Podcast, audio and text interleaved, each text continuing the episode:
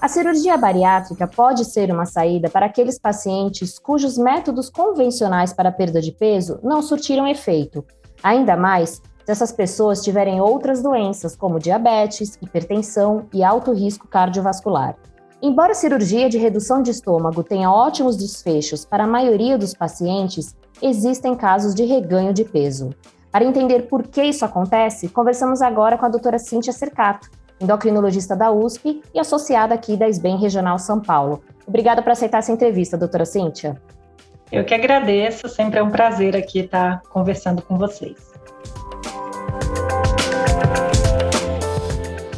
Doutor, então, é, existem pacientes que de fato não conseguem chegar ao peso desejado mesmo após a cirurgia de redução de estômago?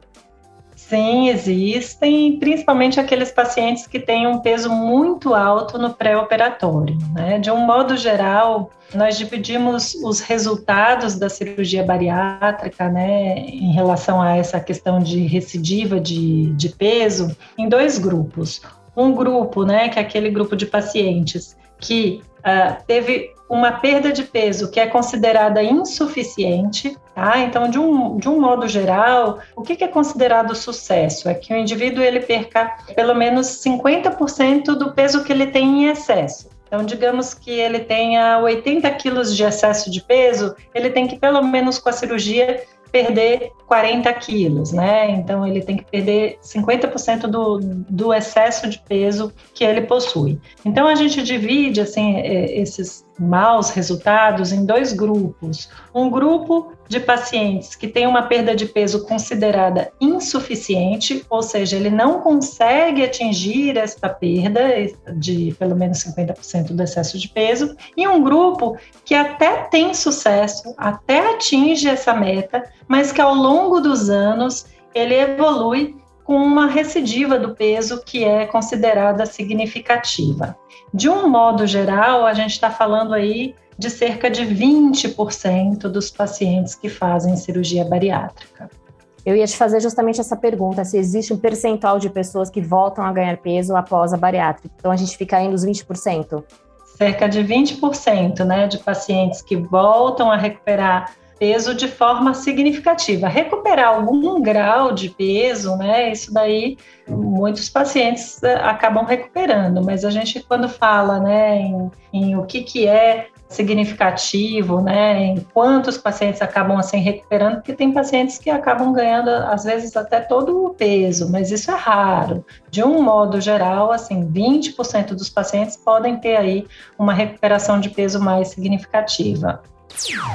Doutora, então, depois da cirurgia, além é, dessa questão do peso, quais são as outras variáveis clínicas que devem ser observadas? É, essa pergunta é muito boa, porque como a gente está falando né, de, de, recuperação de peso, às vezes a, a, as pessoas falam, ah, mas você vai operar e vai recuperar peso depois, não vai adiantar, vai ficar com as complicações. A gente não deve olhar só o número na balança, né? A gente deve olhar se o paciente teve melhora de doenças associadas que ele tinha antes de operar. Então, se remitiu o diabetes, se reduziu a, a, a, pressão, reduziu o número de medicamentos que ele precisava fazer uso. Uma coisa que é super importante é avaliar a função física. Muitos pacientes acabam operando porque eles tinham muita dificuldade de, de locomoção, problemas com mobilidade, e, e mesmo que eles tenham perdido peso e recuperado uma parte desse peso, né, é, se eles ainda têm, sentem né, que estão melhores em relação à locomoção, à qualidade de vida. E uma coisa que eu acho sempre importante avaliar é o grau de satisfação do paciente com o resultado. Né? Então, uh, vamos dizer assim, ah, se o paciente recuperou mais de 20% do peso, isso é considerado uma recuperação muito significativa. Mas às vezes ele até recuperou, mas ele não é mais diabético, ele toma menos remédios para tratar a hipertensão, ele está se locomovendo com mais facilidade, ele está muito satisfeito com o resultado, a vida dele está melhor hoje em dia. Então, a gente não deve é, se prender somente ao número que está na balança. A gente deve olhar todo esse conjunto. Mas, doutora, você acha que, que é possível afirmar que essa recidiva de peso seja, uh, de fato, uma complicação da cirurgia? E por quê? Eu acho que sim, ela pode ser vista dessa forma, porque quando um paciente ele começa a evoluir com um, um, aumento muito importante do peso, uma das primeiras coisas que a gente deve avaliar é a anatomia da cirurgia. Né? Então, uma das causas de recuperação do peso são problemas anatômicos, às vezes uma fístula gastrogástrica que pode acontecer, ou a anastomose, que é aquela parte assim onde junta, né, o estômago com o intestino, às vezes essa anastomose está muito ampla, ou às vezes a bolsa em que foi feita, né, em que foi construída, que a gente chama de pouch, ele está muito é, aumentado. Então, eventualmente, a gente pode ter aí recuperação de peso por algumas complicações anatômicas.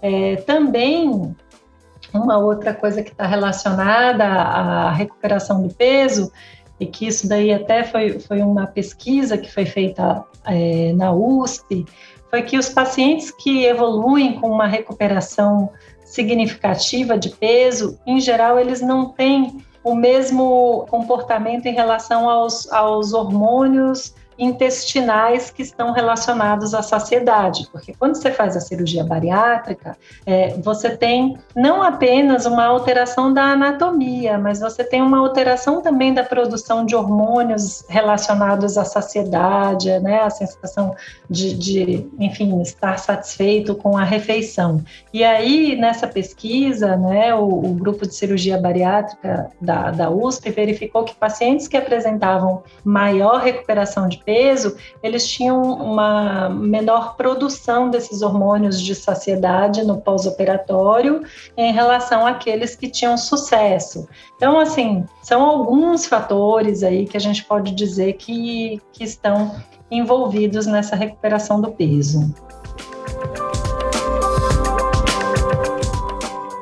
Doutora, para os colegas endócrinos, você gostaria de deixar algum recado dentro dessa temática? E agora você pode ser um pouco mais técnica, se precisa. Sim, não, eu acho que a gente tem é, algumas coisas que, que o médico que acompanha pacientes que fazem cirurgia bariátrica, eles devem estar muito atentos, né? Então, existem alguns fatores que estão relacionados a essa recidiva do peso no pós-operatório e que, em geral, o paciente que faz um segmento adequado em longo prazo, ele tem menos risco de recuperar peso. E, e o que, que nós médicos devemos é, ficar atentos? Né? Primeiro, aquele paciente que não tem uma adesão às questões nutricionais, às orientações nutricionais.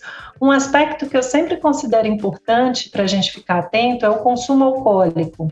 Né? Então, o, o, médico, além de avaliar né, a adesão à dieta, ele deve estar tá avaliando também o consumo alcoólico desses pacientes. Se o paciente é muito inativo, então nós devemos sempre estimular a atividade física. Problemas de saúde mental, então os pacientes que têm transtorno de ansiedade, depressão, ou existe até uma, uma, um transtorno alimentar pós-bariátrica, que a gente chama de grazing, que o paciente fica comendo pequenas porções o dia inteiro ao longo do dia. Então, você, como médico, deve estar atento a, essa, a esse transtorno alimentar. Eles estão mais associados à recidiva de peso. E, claro, né, ficar atento para saber investigar esse paciente de forma adequada, né? Então, se o paciente vem com uma recidiva de peso, ele deve estudar a anatomia da cirurgia para poder tentar ver se existem problemas anatômicos que possam justificar essa recuperação do peso. Aí, essas são as informações da doutora Cíntia Cercato, endocrinologista da USP e nossa associada aqui na Regional São Paulo da SBEM. Doutora, muito obrigada pela sua participação. Obrigada.